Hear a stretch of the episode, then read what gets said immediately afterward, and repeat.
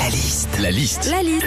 La liste de Sandy sur Nostalgie. J-10 avant les grandes vacances pour certains. Près de 80% des Français vont partir en vacances cet été. Justement, quelles sont les choses qu'on ne fait que pendant les vacances, Sandy? Eh ben, envoyer des cartes postales. hein. Il y a que pendant les grandes vacances qu'on fait ça. Alors généralement, en plus, on écrit euh, des trucs qui font un peu rêver, du style euh, gros bisous du Cap Ferret. Aujourd'hui, c'est bronzette et demain balade en mer. Bisous. Imagine si on envoyait des cartes postales le reste de l'année. Bah, gros bisous de Châteauroux. Euh, Aujourd'hui, euh, grosse réunion commerciale. Demain, c'est ménage. Et puis lundi, je me fais retirer ma verrue plantaire. Bisous. hein. Il y a que pendant les vacances aussi, et plus précisément quand on part en vacances, qu'on prépare une grosse valise. Une grosse valise parce que oui, on met tout dedans, hein, tongs, shorts, t-shirt, pull, jean, robe, sweat.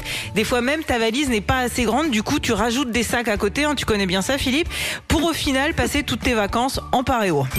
Et puis il y a que pendant les vacances qu'on prononce cette phrase magique.